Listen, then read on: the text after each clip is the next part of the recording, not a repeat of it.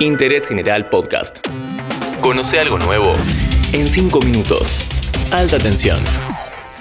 Buenas, ¿cómo va? El 21 de noviembre de 2022 comienza la vigésimo segunda Copa Mundial de Fútbol y en este capítulo de alta tensión vamos a darte un poco de manija. Hablaremos de la relación del petróleo con el mundo de la pelota y sobre todo de los petrodólares y gasodólares, si se puede decir así, de Qatar, sede del Mundial y hoy financista del mejor argentino vivo, Lionel Andrés Messi. Señoras y señores, en alta tensión, el podcast sobre energía de interés general. Ah, el mes que tuvo Messi. El 10 de julio le ganó la final de la Copa América a Brasil en el Maracaná. Después se fue de vacaciones con Anto, Tiago, Mateo y Ciro y cuando volvió a Barcelona se armó la novela que terminó como ya sabemos que terminó. El 8 de agosto se despidió del club en el que estuvo casi 20 años y ahora es la nueva figura del Paris Saint Germain. Verlo contento a Leo nos hace bien. Le deseamos lo mejor de todo corazón. Ahora, también es cierto que la llegada de Messi al PSG revivió el debate sobre los dólares que compran a los super equipos. El otro caso emblemático es el Manchester City y de algún modo también el Chelsea, aunque es un club con más historia que los otros dos. Los tres tienen algo en común. La plata que está detrás de los contratos millonarios de estos clubes viene de los hidrocarburos. En el caso del Manchester City, su dueño es el jeque Mansur bin Zayed bin Sultan al Nahyan, miembro de la familia real de Abu Dhabi, de los Emiratos Árabes. Detrás del Chelsea está Roman Abramovich, uno de los llamados oligarcas rusos. Junto con su socio Boris Berezovsky y gracias a sus relaciones con Boris Yeltsin, después de la disolución de la Unión Soviética se quedó con una de las petroleras más grandes de Rusia y del mundo, Sibneft.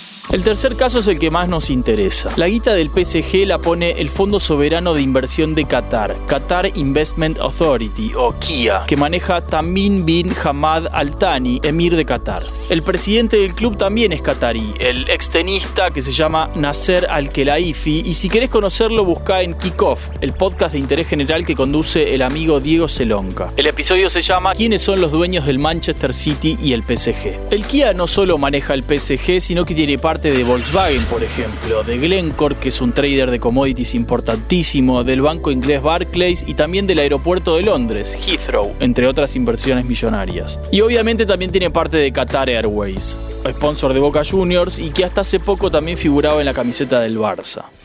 Qatar es un pequeño país de casi 3 millones de habitantes. Es una península en pleno Golfo Pérsico pegada a Arabia Saudita con una superficie apenas más grande que la provincia de Neuquén. Así todo va a invertir 300 mil millones de dólares en el Mundial de 2022, más de medio PBI argentino. Ese poder financiero viene por sus reservas de petróleo, pero sobre todo de gas. Qatar está tercero en el ranking de reservas de gas del mundo, detrás de Rusia e Irán. Pero más allá de las reservas, el país apostó muy fuerte al desarrollo de la economía gasífera y hoy es el principal exportador de gas natural licuado del mundo. Y desde 2005, por este enfoque en el gas, empezó a diferenciarse del resto de los países árabes. En 2019 abandonó la OPEP, la Organización de Países Exportadores de Petróleo, de la que era miembro fundador. ¿Por qué? Para independizarse de Arabia Saudita, que lidera la organización en los hechos. En 2017, los saudíes, la Unión Europea y otros países establecieron un bloqueo económico sobre Qatar, sobre todo por su afinidad con Irán y por su apoyo a grupos islamistas extremos. De hecho, las conversaciones entre los talibanes y Estados Unidos antes de la retirada de las tropas de Afganistán fueron en Doha, la capital de Qatar. Allí vivió durante los últimos años el líder de los talibán, Abdul Ghani Baradar. Qatar busca posicionar a Doha como centro turístico y financiero similar a Dubái, en Emiratos Árabes o Riyadh, la capital de Arabia Saudita. El Mundial e inversiones como las del PSG van por ese camino. Todos los grandes países petroleros diversifican sus inversiones. Los petrodólares de Arabia Saudita, por ejemplo, financiaron el crecimiento de SoftBank, un fondo de inversión japonés que está detrás de empresas como WeWork, Rappi o la fintech argentina Walla.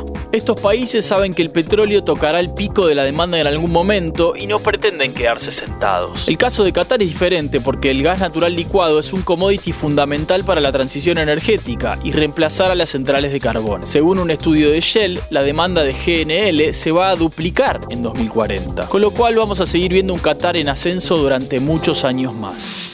El Mundial va a ser una prueba de fuego. Y no me quiero engolosinar, pero todas las señales indican que el Mundial de Qatar va a ser también el Mundial de Messi. Qué lindo sería, ¿no? Seguí a Interés General en Spotify y escucha nuestros podcasts nuevos todos los días.